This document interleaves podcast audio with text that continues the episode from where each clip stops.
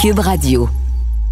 Je pense qu'il faut vraiment le souligner, c'est cette soudaine vague de chaleur qui n'aide en rien la situation qui est déjà pénible dans les hôpitaux et CHSLD. Alors Yves, vous avez appris qu'à l'hôpital Maisonneuve-Rosemont, par exemple, on a fait une demande d'urgence pour l'installation d'air climatisé temporaire.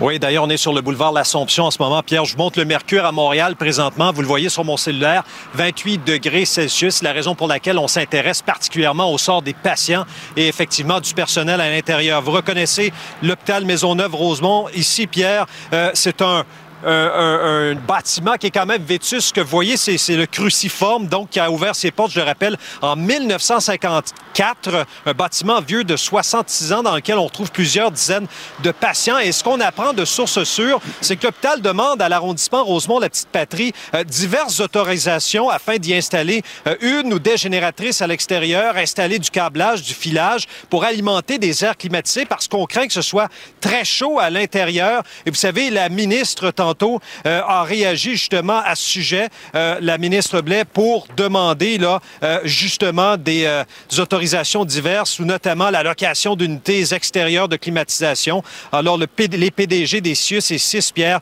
sont évidemment responsables d'identifier leur CHSLD à problème où il va faire clairement très chaud cette semaine. Et justement, puisque vous parlez de climatiseurs, du côté de Laval, au centre CHSLD Idola-Saint-Jean, on se dépêche d'installer des climatiseurs.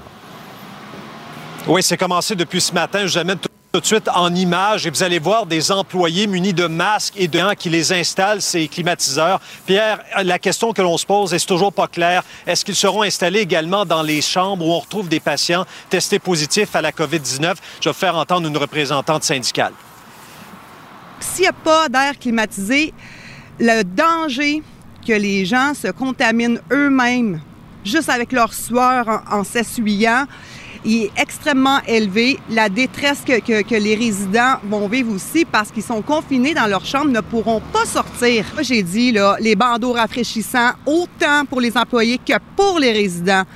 On offre des bouteilles d'eau, on offre plus de pauses, mais j'ai dit congeler la moitié des bouteilles d'eau, donnez-les aux résidents pour qu'ils se rafraîchissent eux-mêmes, mais il faut faire quelque chose. Moi, je pense que le risque est peut-être grand pour la contagion, mais je crois que les usagers doivent avoir leur climatiseur.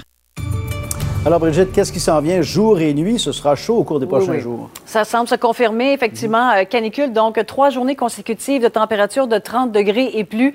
Même, d'ailleurs, avertissement de chaleur, donc entre 30 et 33. Humidex de 37 à 40. 40, c'est pour demain sur le sud de la promesse. Alors, ça s'échelonne sur trois jours. Là, vous vous dites, me semble que c'est un peu tôt pour une canicule. Oui. Habituellement, mi-juin et fin août que l'on connaît euh, ce, ce, phénomène. Mais bon, c'est pas la plus hâtive qu'on ait connue. Mi-mai, en 1962, 1977 on avait connu de telles températures, mais quand même, je vous l'accorde, c'est un peu tôt. On s'en parle en détail. ça va casser vendredi. Ça va casser vendredi, c'est la bonne nouvelle. Merci. Mhm. Abordons les négociations sur le salaire des employés de l'État. Ça se poursuit ces négociations du côté de Québec, notamment en ce qui concerne les préposés aux bénéficiaires qui travaillent en CHSLD. Alain, il faut le préciser, parce que le président du Conseil du Trésor a bonifié son offre pour elle. Oui, euh, offre bonifiée au cours des derniers jours, rendue publique ce matin. Vous vous rappelez, on parlait de 12% d'augmentation de salaire, on passe à 18% ce qui fait qu'un salaire pour un préposé aux bénéficiaires, selon l'offre du gouvernement, passerait de 42 à 51 000 Bonification également pour euh, les enseignants, salaire de base à 50 000 mais pour les professeurs émérite, ça passerait à 91 000 avec des montants forfaitaires pour un contrat de travail de trois ans pour l'ensemble des employés de 1 600 Christian Dubé dit que c'est une offre qui est très bonne et qui va peut-être lui permettre de régler. Écoutez. C'est ça qu'il fallait trouver l'équilibre, c'est la capacité de payer des Québécois, mais en même temps faire des offres très intéressantes les forums restent pour justement finaliser ces discussions. les, forums ont très bien fonctionné parce que c'est comme ça qu'on est arrivé à des offres différenciées, particulièrement pour les préposés aux bénéficiaires et les professeurs. Maintenant, il s'agit de le faire aussi pour les infirmières, on est loin de la coupe aux lèvres. Réaction de la FTQ. Euh, le gouvernement recule notamment à ce qui a trait aux préposés, aux bénéficiaires. Euh, de la part de la CSN, on dit peu de mouvement. C'est toujours insuffisant, surtout au niveau des conditions de travail des employés. Oui. Maintenant, le Parti libéral dépose un projet de loi de l'opposition pour revoir les ratios patients personnels soignants dans les CHSLD. On le sait, ils l'avaient déjà fait lorsqu'ils étaient au pouvoir. 27 projets ratios. Ce qu'on veut, c'est qu'il n'y ait plus d'employés pour s'occuper de euh, moins de patients. Écoutez. On a été capable de mener ces projets pilotes et d'évaluer que, par exemple, lorsqu'il y avait une personne qui s'occupait de 37 patients dans un CHSLD la nuit, il y avait de meilleurs résultats pour le patient, il y avait moins de chutes, il y avait moins d'impact pour le patient. On a une part de responsabilité, puis je vais vous dire, spécifiquement dans le cadre de CHSLD, euh, on a dit que, évidemment, c'était déjà des réseaux qui étaient fragiles. Il faut arrêter d'être cheap avec le secteur public. Il faut arrêter d'être cheap avec la santé puis l'éducation. C'est ce qui tient notre société ensemble. Et peut-être vous dire en terminant, une nouvelle qui est tombée là, par voie de communiqué, la protectrice du citoyen va entreprendre une vaste enquête dans le cadre de la COVID pour savoir qu'est-ce qui s'est passé dans les milieux de vie des aînés. Merci Alain. Au revoir. Ça risque d'être la plus grande bataille de notre vie. COVID-19. On remercie les collègues de TVA Nouvelle LCN et on se tourne vers notre propre Monsieur Nouvelle, Vincent Dessureau. Bonjour. Alors, euh, écoute, Alain vient d'en parler euh, brièvement. Euh, la protectrice du citoyen qui va faire enquête sur les CHSLD. Donc, il y avait des gens qui avaient réclamé une commission d'enquête publique. Donc, on parle d'autre chose. Là. C'est beaucoup plus petit, c'est beaucoup plus restreint. Oui, il y en aura peut-être d'autres, par contre. C'est une première étape dans le fait d'aller gratter là, et tourner toutes les pierres dans ce qui a bien pu se passer dans le cas des CHSLD, la crise qu'on traverse toujours au Québec. Donc, on promet, en fait, c'est euh, un communiqué euh, euh publié aujourd'hui par euh, Marie Rinfrette, la protectrice du citoyen, comme quoi on fera une enquête impartiale et indépendante sur toute cette crise-là pour faire toute la lumière sur là où il y a eu des problèmes dans le système de santé, pour évidemment que ça ne se reproduise plus. Je vous en lis un extrait. La crise actuelle se déroule dans des milieux de vie collectifs déjà fragilisés et ben où se manifestent des problèmes connus et souvent dénoncés par le protecteur du citoyen. parmi ceux-là, manque criant de personnel, conditions de travail difficiles en raison de la pénurie, euh, fort taux de roulement des préposés aux bénéficiaires, on en a parlé aussi beaucoup, et, euh, et un suivi insuffisant des milieux privés par le réseau public. Alors, c'est des problèmes qu'on connaît, mais on ira euh, les, les euh, disons, y aller plus en détail. Euh, la fin de l'enquête est prévue d'ici l'automne 2021, mais on aura un rapport d'étape pour avoir quelques réponses dès l'automne prochain, parce que 2021, l'automne, ça commence à être un peu loin. Ça commence à être un peu loin. Et juste pour rappeler, parce que, tu sais, quand on dit euh, c'est des choses qui étaient connues et tout ça, tu sais, quelqu'un comme Jean Bottary, qui est, un, qui est un ancien préposé aux bénéficiaires et qui, depuis, est vraiment un ardent militant. Écoute, Vincent, là, ça fait, euh, quand je faisais de la radio à Québec, il y a deux ou trois ans, Jean Bottary venait en ondes régulièrement. Il est venu en ondes régulièrement ici à, à Cube Radio. Mais c'est des gens comme lui qui tirent la sonnette d'alarme depuis des années puis là, les gens arrivent aujourd'hui en disant Ah mon Dieu, il se passe ci, puis il se passe ça dans les CHSLD. Mais vous étiez où quand les gens criaient, tiraient sa sonnette d'alarme? Ils ont tellement tiré sa sonnette d'alarme, la sonnette s'est cassée. Il n'y a plus de petites chaînettes après la sonnette d'alarme. Je veux dire, c'est décourageant. Je disais le même message en France, entre autres, des gens qui disent Vous nous appelez vos anges, vos héros, mais vous étiez où quand on manifestait pour des conditions euh, qui, avaient de l'allure Alors, effectivement, il y aura une prise de conscience à collective à prendre. Absolument. Alors, euh, Justin Trudeau, euh, qui qui, euh, on l'a vu un petit peu, euh, à l'air estomaqué par euh, ce que l'armée a vu en Ontario. Oui, une histoire qui, euh, qui sera à, suivre aujourd'hui parce qu'on n'aura plus de détails, mais Justin Trudeau, lors de son point de presse, euh, qui, bon, s'est terminé il y, a, il, y a, quelques minutes, a donné quelques informations. Entre autres, le fait que la mission des militaires dans les CHSLD et les résidences, que ce soit au Québec et en Ontario, va se poursuivre. D'ailleurs, le Québec a demandé hier une prolongation de la mission en cours, donc qui devait se terminer le 12 juin. Alors, ce sera, euh, on va poursuivre ça. On n'a pas de date là, de durée, c'est indéterminé pour l'instant. Les discussions qui vont se poursuivre avec Québec. Tant qu'on en aura besoin, j'imagine. Absolument. Et euh, là où euh, il y a effectivement un point d'interrogation, c'est sur ce que M. Trudeau a dit concernant l'Ontario, où il explique qu'il a été choqué et déçu par un rapport qualifié d'extrêmement troublant des forces armées canadiennes sur la situation dans les CHSLD en Ontario, où des membres des forces armées auraient remarqué marqué des situations troublantes. on a d'ailleurs eu une, bon, il y a eu une discussion entre Justin Trudeau et le premier ministre Doug Ford à ce sujet dans les dernières heures et Doug Ford devrait dévoiler le contenu de ce rapport-là cet après-midi. OK, donc, OK, j'avais pas compris cette partie-là. Donc, Justin Trudeau a fait ça, mais sans dévoiler ce qu'il avait vu dans le rapport. Il a simplement dit qu'il était choqué, attristé. Euh. Exact. Alors, on verra ce qu'il y a dans le rapport. On, imagine que c'est pas beau. Ben, pour que, parce que M. Trudeau n'a pas décrit ce qui se passait au Québec avec autant de. Non. Euh, avec des, mots aussi chocs. Alors, on verra ce qu'on va retrouver euh, dans la situation en Ontario, mais ça semble pas très beau. Également, M. Trudeau qui a annoncé, ben, qui a fait le point un peu sur les équipements, là, en expliquant que dans les dernières semaines, on a reçu au Canada 40 vols remplis de marchandises, des gants, masques, visières, blouses et autres. Donc, dans les dernières semaines, qu'on pousse la production domestique. D'ailleurs, GM a maintenant un contrat de fabriquer 10 millions de masques. D'ailleurs, ils sont déjà en production. Les premiers, donc, les, premiers arrivages, là, c'est pour bientôt, selon Justin Trudeau. Et M. Trudeau qui se tourne vers l'international. Peut-être parce qu'il a aidé, là. Mm-hmm. beaucoup ici. Alors, selon Justin Trudeau, c'est maintenant le temps de faire notre part à l'international. je vous fais entendre un extrait du premier ministre là-dessus. Nos emplois, nos entreprises, nos travailleurs, notre économie dépendent en partie d'une économie mondiale en bonne santé. Et en pleine pandémie, on ne peut pas se fermer les yeux sur le monde dans lequel on vit. Alors, ce que ça veut dire, euh, dès jeudi, réunion euh, des Nations Unies euh, qui est demandée par Justin Trudeau pour, entre autres, discuter de l'aide aux pays en voie de développement. il a parlé d'ailleurs lui-même, dit-il, avec plusieurs dirigeants internationaux, comme Angela Merkel, par exemple, pour discuter de la réponse internationale. alors, on en est là dans l'aide fournie par Justin Trudeau. Et tout ça n'a absolument rien à voir, bien sûr, avec le fait qu'il veut un siège au Conseil de sécurité pour le Canada. Faudrait pas penser ça. J'ai très hâte de voir euh, l'opposition conservatrice se jeter là-dessus comme la misère sur le pauvre monde en disant euh, ben on a déjà on est déjà en train de se mettre dans le, dans dans le trou financier ici. Est-ce qu'on a les moyens d'aider euh, à l'étranger? Mais en tout cas, on va laisser les conservateurs faire leur job. On n'a pas besoin de leur souffler des lignes.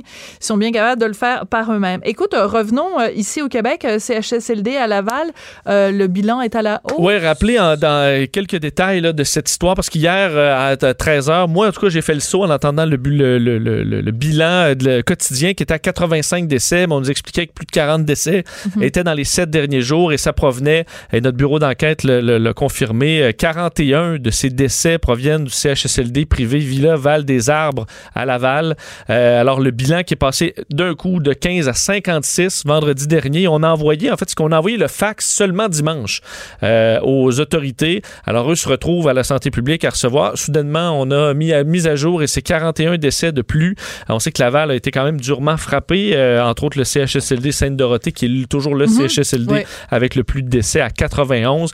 Et ça montre que dans à certains endroits, on n'a pas encore possiblement le bilan complet, puisqu'il y a des retards des fois dans la divulgation des décès. Oui, c'est ça. C'est important de le mentionner. Puis c'est ce que François Legault faisait hier en disant, ben c'est pas des chiffres de la journée, donc il faut vraiment le prendre euh, ça avec euh, avec des gants blancs. Mais en même temps, je t'entends dire, euh, c'est parce que le fax est rentré seulement vendredi. You, on est au 21e siècle. Je veux dire, on est très connectés. Moi-même, j'ai dû envoyer un fax récemment à la ville de Montréal qui fonctionnait encore comme ça et euh, tu savais même je savais plus comment ça je savais plus comment ça fonctionnait. J'ai eu besoin d'aide puis je suis assez techno là. Mais euh, c'était plus difficile. Oui, parce que là, c'est que c'est qu'il faut expliquer, c'est que les CHSLD ou les résidences envoient un fax et ensuite toutes les informations contenues dans le fax doivent être rentrées à la main à l'ordinateur. On essaye de comprendre comment ça se fait qu'au 21e siècle, ça se fait pas directement sur ordinateur, mais on en est là. Ce sera mon commentaire éditorial pour la journée. Le mot fax. C'est spécial. Euh, écoute, euh, Andrea Bocelli, je ne savais pas du tout, c'est toi qui me l'apprends. Attends, il a été, donc euh, c'est pas, c'est pas présent. Il, est, guéri, mais il a raconté dans les dernières heures le ténor bien connu Andrea Bocelli, qui a fait quand même de très grandes prestations, voilà, qui a confirmé donc dans les dernières heures avoir combattu la COVID-19 sous une forme pour lui assez légère, même s'il parle quand même d'un épisode cauchemardesque pour lui et sa famille, puisque presque tout le monde de sa famille a été euh, contracté la maladie à un certain moment avec ah oui, fièvre, lui, sa famille. tout éternuement. Alors il s'est rendu à l'hôpital de Pise pour entre autres donner son plasma maintenant pour les recherches à la, sur la COVID-19 mm-hmm. et il explique que ça a été pour lui une très difficile expérience. Il espérait se réveiller d'ailleurs puisqu'il voyait ça comme un comme un cauchemar. Alors mais il est passé au travers et il s'est il a été testé positif le 10 mars dernier, alors euh, qu'il a dû lui-même annuler de nombreux concerts. Puis euh, je veux juste souligner, tu sais, quand même, dans la communauté artistique, bon, ça n'a pas été euh, énormément répondu, mais quand même répandu. Tom Hanks, le premier, euh, un peu, disons, très connu. Voilà. Euh, Patrick Bruel aussi, qui l'a eu, qui en a pas beaucoup parlé, qui en a parlé euh, après. C'est vrai. Et bon, évidemment, on compte pas les gens qui, qui en sont décédés, bien sûr, chez nous, René Claude, entre autres, mais, mais quand même des gens qui... On a eu Georges Larac hier ce matin avec Richard qui oui, ben parlait de son... sa, que son, son expérience. Son côté anti-vaccin aussi, qui était plutôt inquiétant, je trouvais, ce matin. Ouais. Ah, oui, il était anti-vaccin. C'est ça, c'est qu'en fait, Georges Larac, c'est important de le mentionner, est euh, végétarien, même végétalien, et donc, euh, donc euh, se, défend les droits des animaux. Et il, donc, la question se pose parce que pour avoir un vaccin, ben, il faut, et impératif, tester sur des animaux. il n'y a pas de vaccin vegan, mais son point principal étant que son corps peut affronter n'importe quoi et qu'il n'y a pas besoin de vaccin, mais il devrait, il n'a pas essayé le sida ni la polio. Là. Non. Mais en tout cas, non, c'est assez, assez particulier. Voilà, voilà. Vous pourrez réécouter cette entrevue et faire votre propre idée. Merci beaucoup. Oui, c'est ça. Vous allez retrouver ça dans la section euh, balado. On va se quitter avec quelques notes, je pense, d'Andrea euh, ah Bocelli. Parce que quand même, pour se rappeler. Ah ben ouais. Moi, je vous chanterai pas parce que sinon vous allez changer de poste. Mais, veux-tu qu'on s'essaye? Ça jouait sur les fontaines du, euh, du Bellagio à Vegas la fois où je suis allé et j'ai pleuré. J'ai pleuré d'émotion. T'es sérieux? Oui. On va le chanter ensemble. Non, ça va. Ça, non, c'est pas nécessaire. Non, merci. Alors, on, on, vous laisse euh, sur ces quelques notes. Et après la pause, on va parler à un docteur qui est allé au front pendant la crise de la COVID.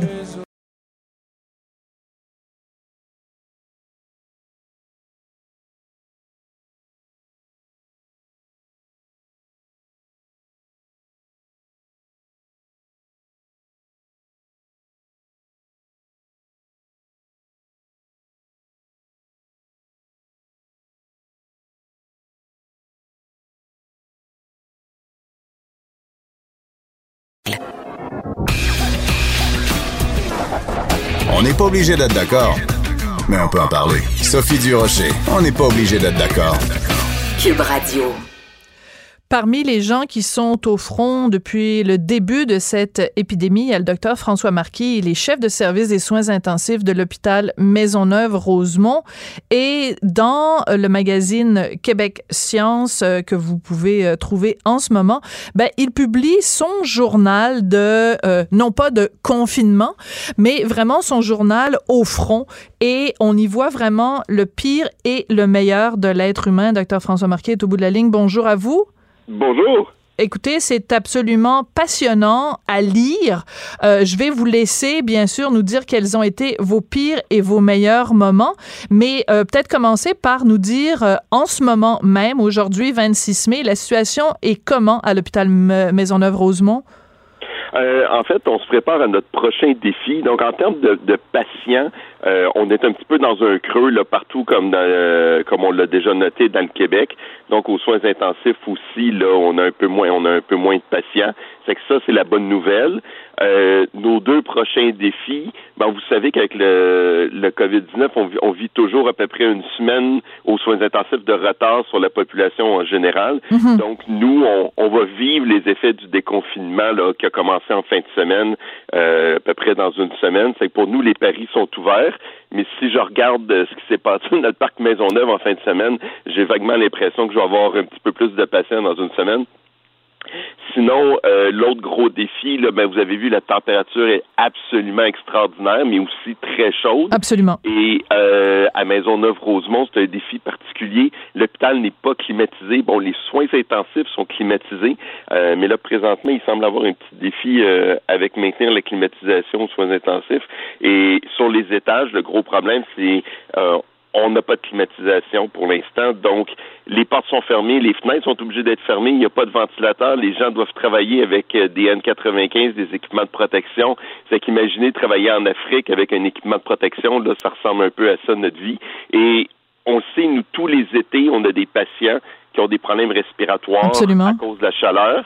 Mais là, rajouter le COVID là-dessus, c'est que moi, je m'attends là que euh, ben là, je suis nuit ces temps-ci, là, cette semaine, c'est que je m'attends à faire des émissions là, euh, en fin de journée, par début de nuit, de gens qui vont avoir eu beaucoup de difficultés pendant la nuit, euh, pendant la journée avec la chaleur. je veux revenir sur ce que vous disiez tout à l'heure, parce qu'en effet, il y a l'hôpital Maisonneuve-Rosemont, puis pas loin, il y a le parc Maisonneuve.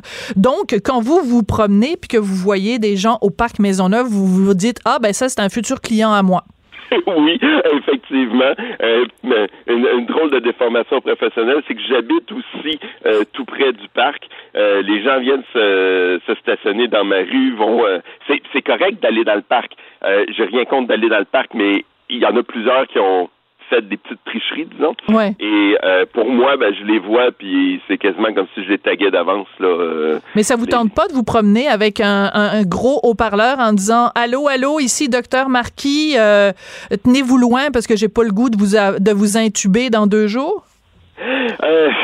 Des, des, fois, c'est tentant.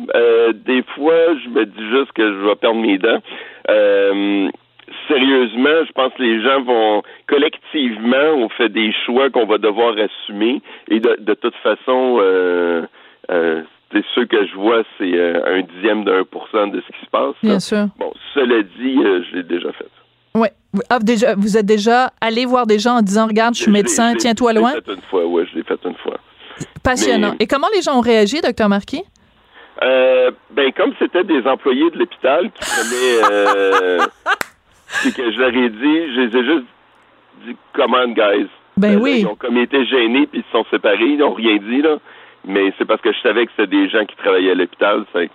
Mais on est mal barré, docteur Marquis, parce que si des gens qui sont dans le domaine de la santé et qui devraient normalement être au courant de toutes les règles et les respecter, si même eux les respectent pas, ça va mal à la chope, comme dirait, euh, comme dirait l'autre. Euh, ben oui, mais je préfère me concentrer sur. Attends, Maisonneuve-Rosemont, là, je pense que c'est 6 ou 8 000 employés juste à l'hôpital, 20 000 dans le CIUS. Bon, j'en ai attrapé 4 ou 5.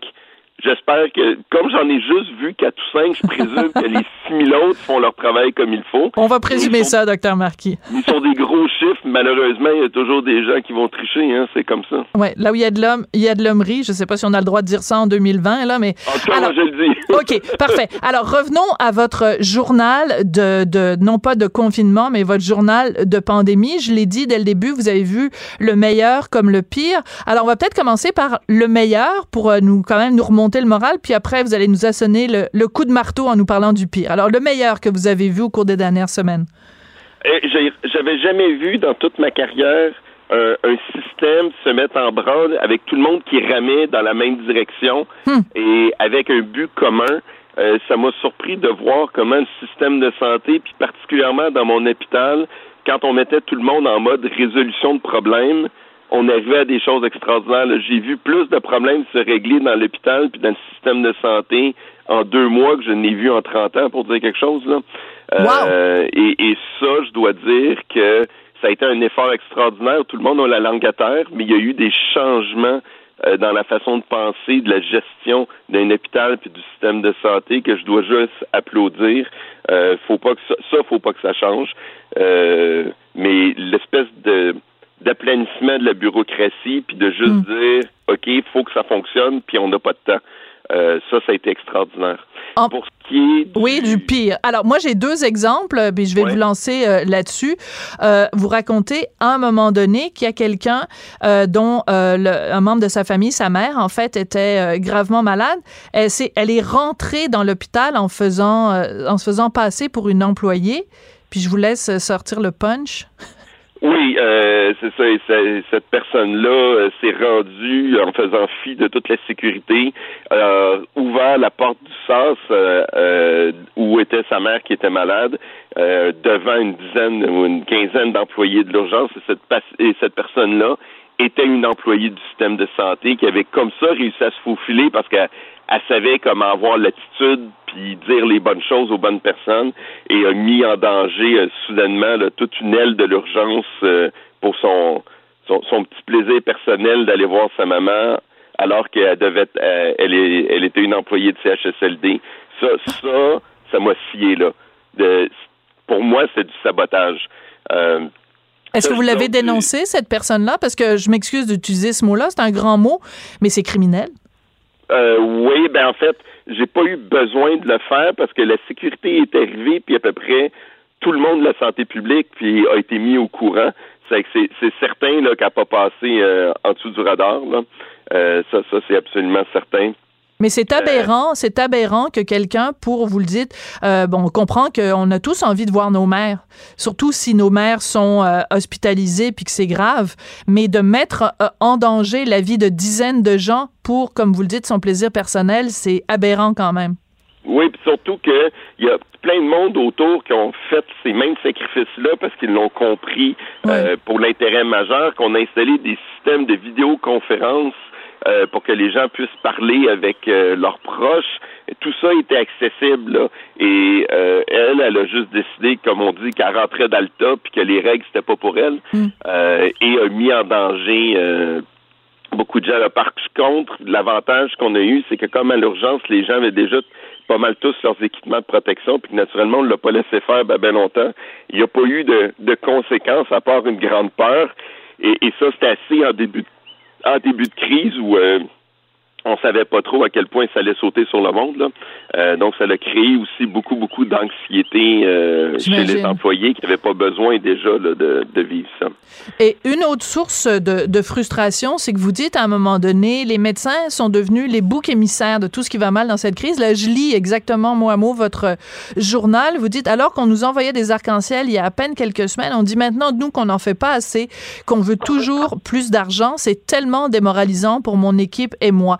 J'imagine que vous avez écrit ça au moment où euh, Diane Franqueur s'est mis à parler de la prime là, pour aller travailler dans les CHSLD. Euh, à quel point ça a miné le moral des gens qui travaillent dans le domaine de la santé? Mais euh, moi, je vis dans un, je vis dans un cocon à l'intérieur du cocon. Je vis vraiment aux soins intensifs. Puis nous, on était tellement sollicités aux soins intensifs que vous comprendrez que moi, j'ai jamais signé mon nom pour aller travailler dans un CHSLD, mais beaucoup de mes, beaucoup de mes collègues qui l'avaient fait, eux, euh, ont tous fait ça de, de bon cœur pour aller aider. Puis il y, a, y, a, eu une drôle de tournure à ce moment-là où il y a eu une espèce de rattrapage un peu à des fins politiques. Puis on, on, sentait là que le, le bien commun, c'était pas clair qu'on avait tous le bien commun. Euh, puis qu'on essayait de faire de la nouvelle. Puis ça, ça j'avais trouvé ça extrêmement démoralisant à ce moment-là. Par chance, là, euh, je peux dire que ça, ça s'est calmé tout ça. Là. Les gens ont l'air de s'être parlé en adulte, mais on, on sent, puis moi, c'est toujours une petite crainte que j'ai, c'est que dans les prochaines semaines, là, on va chercher des coupables, là, parce que veut, veut pas, là, le, le Québec là, euh, va vivre des conséquences de cette crise-là. Et le problème, c'est qu'on qu'on peut pas imaginer quand une situation a réussi, un contrôle a réussi, on va avoir l'impression que c'est parce qu'on a mis trop de ressources. on l'a mhm. déjà entendu dire pourquoi on n'a pas mis plus de ressources oui. HSLD, alors que dans les hôpitaux, on a fait pleuvoir des millions, puis regardez, ça n'a pas été si pire. Mais ça n'a pas été si pire parce qu'on était prêt. Ben voilà. Dans le système de santé, il n'y a rien qui a été aussi prêt que les soins intensifs et parce qu'on a investi. Et c'est pour ça qu'on n'a pas eu de catastrophe. Et là, parce que ça a bien été, hmm. les gens vont dire qu'on n'avait pas besoin de ça, puis là, ils vont chercher d'aller le reprendre. Et, moi, c'est cette analyse-là, un peu au, premier degré, euh, qui me fait peur dans les prochaines semaines, parce qu'il faut comprendre que dans le système de santé, pour la population, ça va rentrer dans l'ordre beaucoup plus vite que dans le système de santé. Et là, les gens vont voir des conséquences à long terme. Et là, les gens vont dire, oui, mais moi, ma chirurgie, je ne l'ai toujours pas. On va chercher des coupables.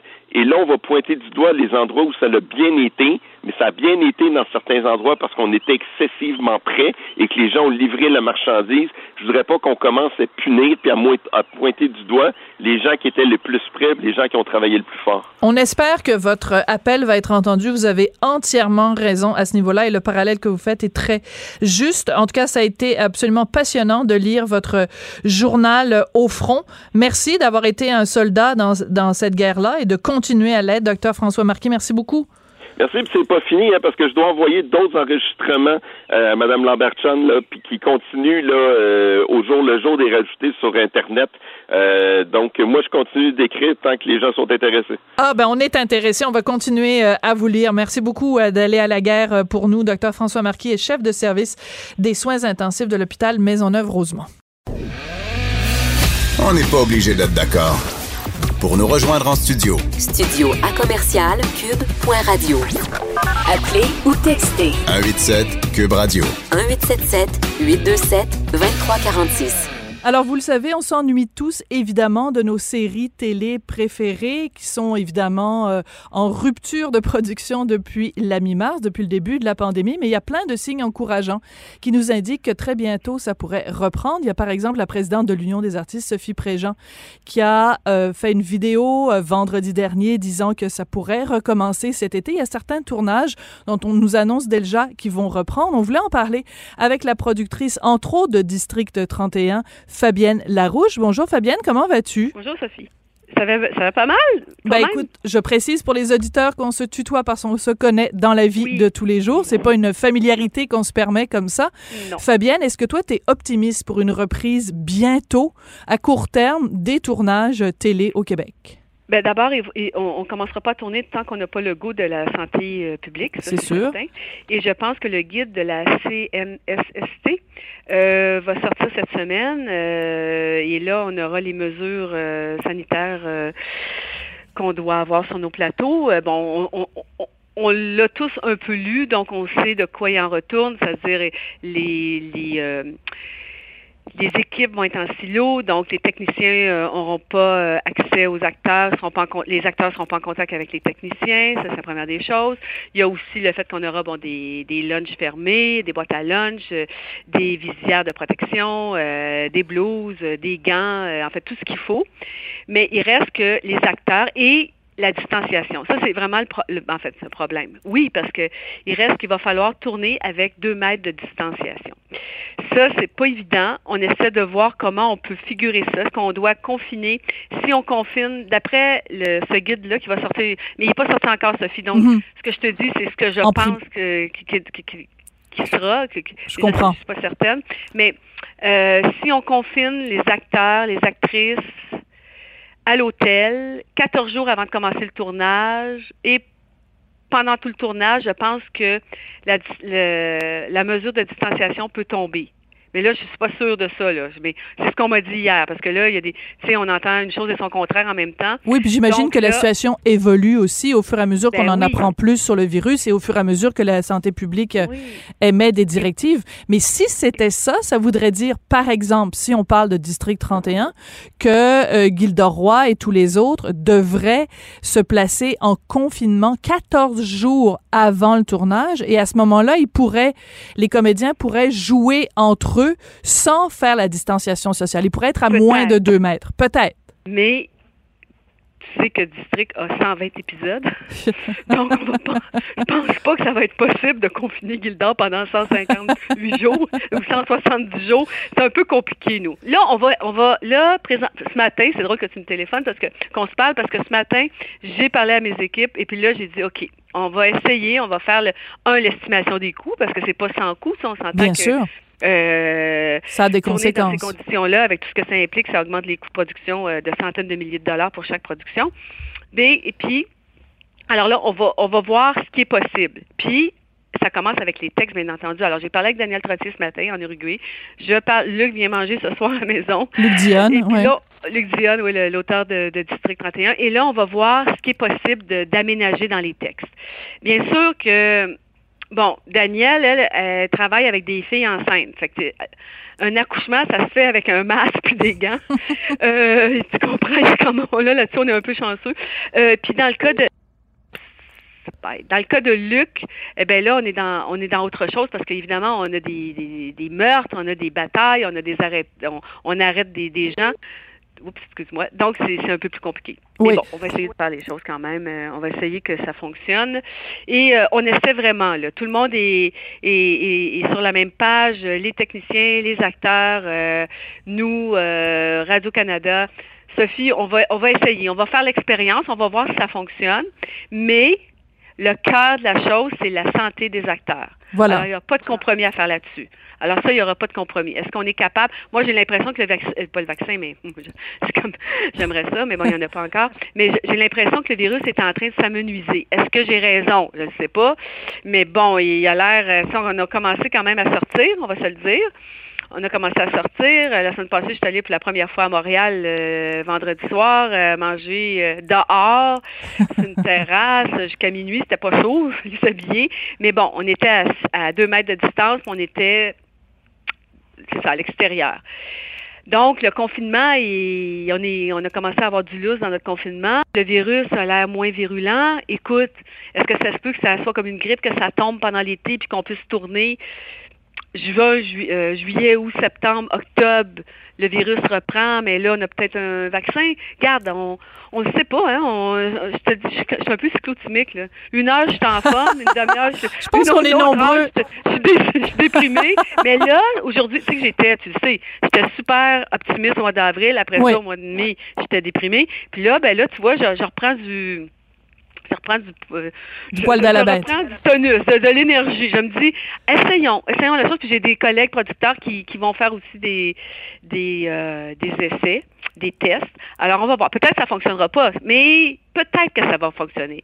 Tu sais, si on est prudent, si les auteurs euh, se mettent à la tâche, en même temps sans dénaturer les œuvres, parce qu'on s'entend qu'il y a un moment où Luc ou Daniel ou les auteurs avec lesquels je travaille ont une signature. On peut pas leur demander ben de, de, revenir à Marilyn avec euh, deux décors, quatre personnages. un petit café.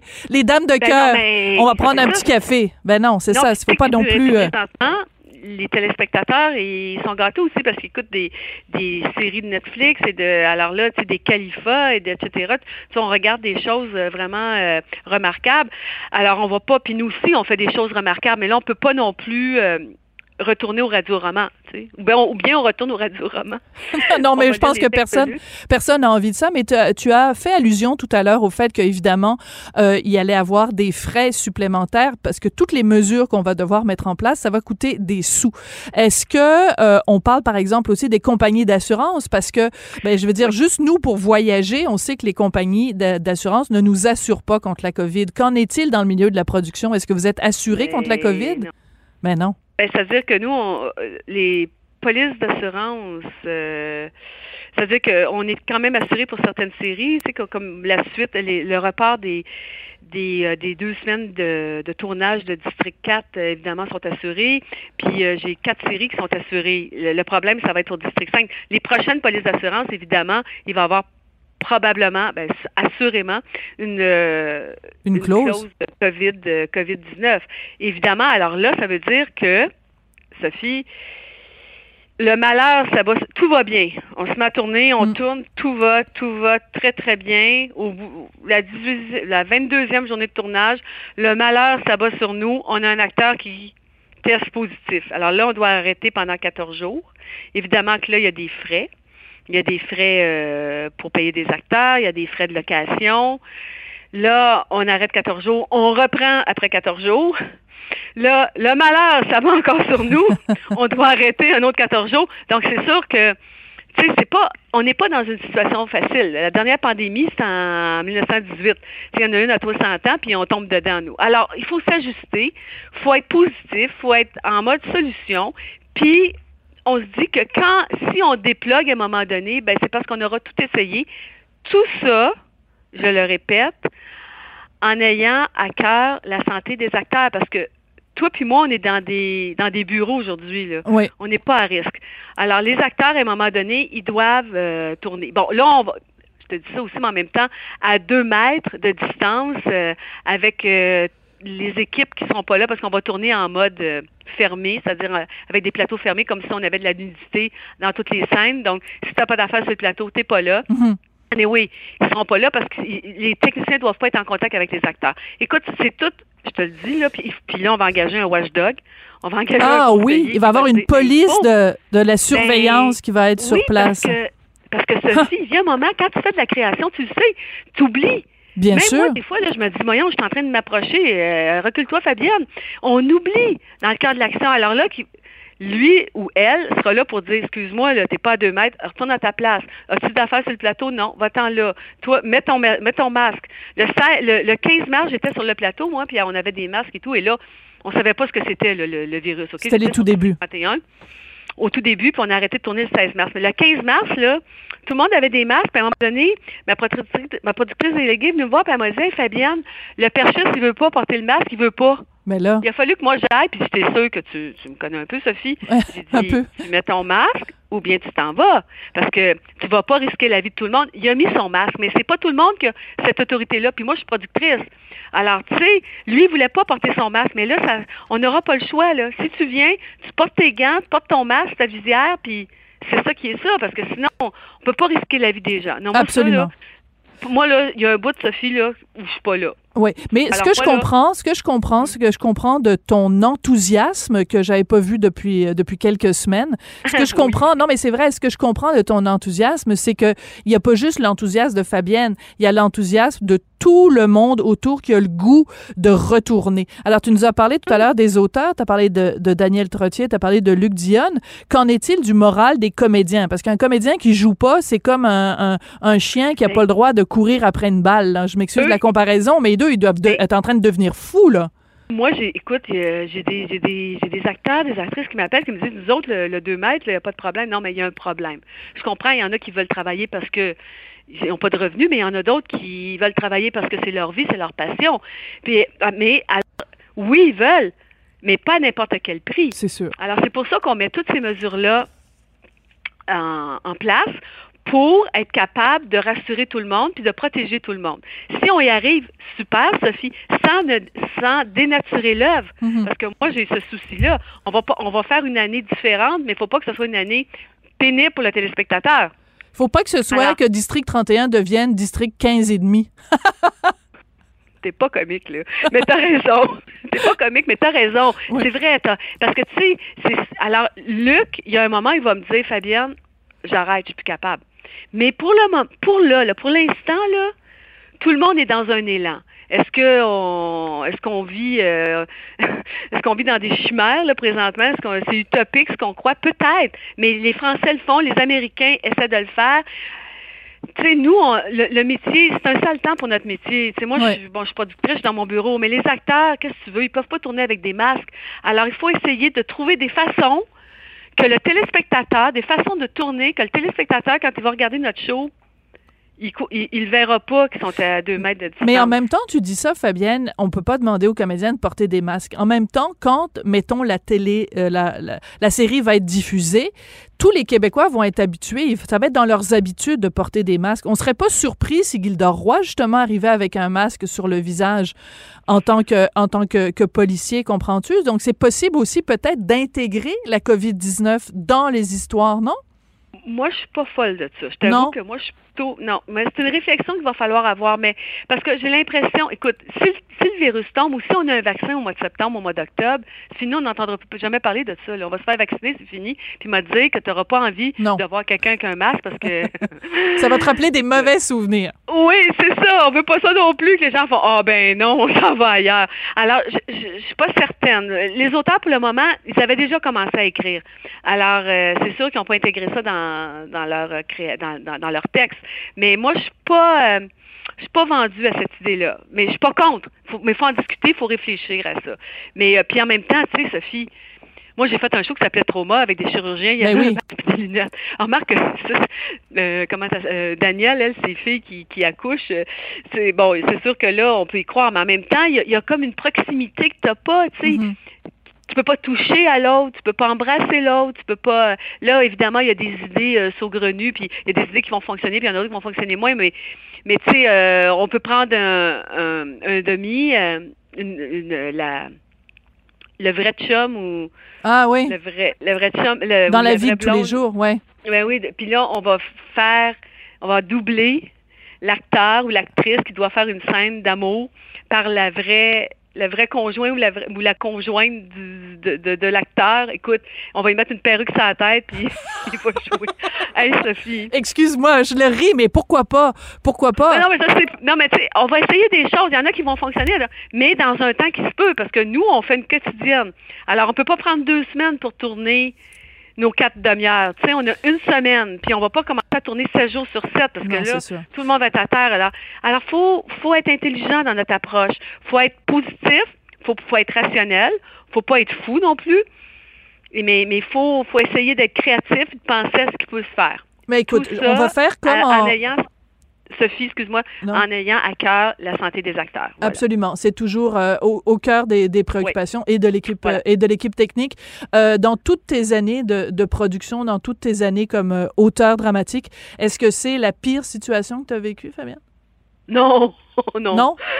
Ben non, parce que c'est, tu sais, il arrive, ça arrive un moment dans ma carrière où ça fait 30 ans que je fais ça. Alors, euh, j'ai comme un, peu une distance par rapport à ça et, et on est tous dans le même dans le même bain. Mm-hmm. Tu vois, alors euh, c'est pas c'est pas qu'ici là, c'est, c'est mondialement que c'est comme ça. Alors, les Français s'ils trouvent des solutions ou nous on en trouve, on va pouvoir collaborer avec les autres. On regarde ce que les autres font, nos collègues du Danemark qui ont commencé à tourner. Tu sais qu'il euh, y a des pays présentement qui ont levé le 2 mètres puis ils sont revenus, ils sont à un mètre de distanciation. Alors, tu sais, il y a ce virus-là. intéressant. fait que oui, alors, on, mais c'est pas. Euh, non, c'est pas le pire, Sophie. Je pense que je vais l'écrire un jour. Oui, tu vas écrire. Chaque chapitre. Je vais écrire un, livre, euh, un livre sur euh, Oh mon Dieu, pour Fabienne. Quelle vie de merde elle a eu parfois. Oui, effectivement. Fabienne, je suis très contente de voir que mon ami a une, une, une belle luminosité dans la voix. Ton ami a un beau mardi après-midi. Ouais, c'est ça. On verra, on, verra, on verra quel genre de mercredi tu as. Fabienne Larouche, qui est donc euh, auteure, productrice. Merci beaucoup. Ça a été un plaisir de te parler. Et puis, euh, euh, on salue évidemment toutes les équipes de, tournage de tes séries avec Luc Diane, avec Daniel Trottier et tous les autres. On a très hâte de vous retrouver à l'écran. Merci.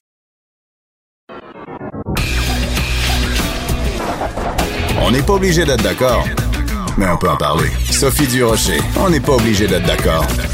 Cube Radio. Alors, vous le savez, Québec pourrait régulariser le statut des demandeurs d'asile qui travaillent en CHSLD. En CHSLD, on en parle tout de suite avec Maître Stéphane Anfield, qui est avocat en droit de l'immigration. Maître Anfield, bonjour. Bonjour, Madame Durocher. Comment ça va se faire? Mon collègue Antoine Robitaille ce matin dans le journal dit aïe aïe aïe, ça va être un casse-tête, un mot de tête. Euh, comment ça va pouvoir se faire, ça, régulariser leur situation? Mais évidemment, ça va se faire par un programme spécial en collaboration avec euh, le ministère de l'Immigration euh, fédéral, parce que bon, on sait que même si Québec décidait d'aller de l'avant avec un projet afin de régulariser le statut de ces travailleurs dans le domaine de la santé qui sont sans statut présentement et qui combattent la COVID-19, n'en demeure pas moins que c'est Ottawa qui reconnaît la résidence permanente, en fait, qui accorde la résidence permanente, qui délivre les permis de mhm. travail, les permis d'études. Alors, des projets comme euh, on semble vouloir le faire, ça s'est déjà fait dans le passé. On se souviendra en janvier 2010, par exemple, à la suite du tremblement de terre, Québec avait créé un programme spécial pour les Haïtiens afin d'élargir la définition de réunification familiale en collaboration avec Ottawa, afin de permettre à plus d'individus de pouvoir parrainer un membre de la famille. Dans les années 90, on avait fait un programme similaire aussi pour la communauté algérienne, afin qu'on avait permis euh, aux Algériens de pouvoir soumettre des demandes de résidence permanente pour des considérations d'ordre humanitaire toujours en collaboration avec Ottawa. Donc, ce ne serait pas un précédent. Ça s'est déjà fait. Évidemment, on vit une situation exceptionnelle, donc ça prend des mesures exceptionnelles. Et euh, ce que le gouvernement euh, de, la CAC semble vouloir créer, c'est justement un programme afin de reconnaître le travail que ces gens-là font présentement. Vous savez, une situation humanitaire. Hein. Ça serait un peu absurde. ça serait un peu absurde que des demandeurs d'asile qui sont en attente d'une audience présentement devant la commission d'immigration se verraient, par exemple, dans quelques mois ou même un an, euh, voir refuser leur demande d'asile, expulsés du Canada alors qu'ils travaillent présentement euh, afin de combattre la COVID-19. On a besoin de personnel dans le milieu de la santé, justement. On a besoin de bras. Hein. Tous les jours, le premier ministre nous le rappelle. Alors, je pense que pour des considérations humanitaires, ça serait tout à fait approprié que de leur permettre de pouvoir souffler et s'enlever hein, sur les épaules cette pression inutile que d'être un peu en, suspens quant à leur avenir euh, au Québec. Et il n'y a pas de meilleure façon de les remercier justement pour tout le travail qu'ils et elles font euh, que de leur accorder justement cette, cette citoyenneté. Euh, est-ce qu'on sait de combien de personnes on parle? C'est-à-dire combien il y a actuellement de personnes demandeurs d'asile qui travaillent au front dans les services essentiels? C'est difficile à déterminer parce que, bon, d'une part, une personne qui est demandeur d'asile et qui est munie de permis de travail et qui travaille n'a pas l'obligation d'informer le ministère de l'Immigration du Québec de l'endroit où elle travaille. Ah oui? Et en plus, et en plus, ben, on sait qu'un demandeur d'asile, donc une demande d'asile, c'est confidentiel, c'est entendu à huis clos. Hum. Donc, euh, c'est des informations qui sont quand même sensibles. Maintenant, à partir du moment où on permettrait aux gens de soumettre une demande dans ce programme spécial, bien évidemment, ils devront justifier qu'ils sont un demandeur d'asile et deux qui travaillent, par exemple, comme préposés aux bénéficiaires au Québec depuis bon quelques mois, quelques années. Et à ce moment-là, bon, on pourrait justifier euh, de la pertinence de leur, de leur reconnaître ou non euh, la résidence pour des motifs humanitaires. Euh, un des points que soulevait avec raison Antoine Robitaille ce matin, c'est qu'il dit comment on va faire pour déterminer. Bon, évidemment, on imagine la préposée aux bénéficiaires. Euh, bien sûr, euh, c'est un service essentiel. Mais pourquoi on écarterait, par exemple, la personne qui fait l'entretien ou, tu sais, il y a plein de métiers connexes qui nous sont essentiels aussi en ce moment. Donc, où est-ce qu'on trace la ligne, Maître Enfield?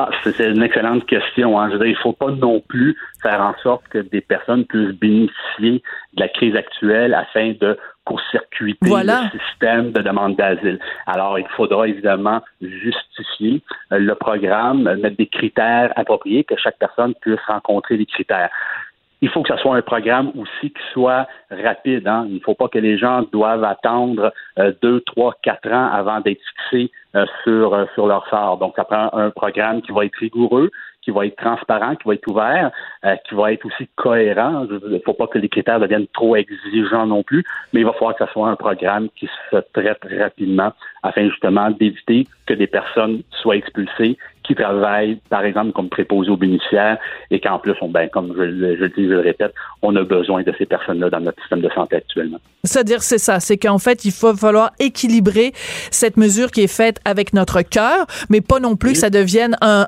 bar ouvert, en fait, pour, euh, pour euh, terminer comme ça. Merci beaucoup, Maître Stéphane Enfield. C'était très court, mais très intéressant. Un plaisir, comme d'habitude. Merci beaucoup, Stéphane. Merci. Donc, Maître Stéphane Enfield, qui est avocat en droit de l'immigration. C'est comme ça que termine l'émission. On n'est pas obligé d'être d'accord. Je voudrais remercier Hugo Veilleux à la recherche également, Maude Boutet et Frédéric Mocco et Gabriel Meunier qui est à la mise en onde. Merci beaucoup d'avoir été là et on se retrouve demain à midi.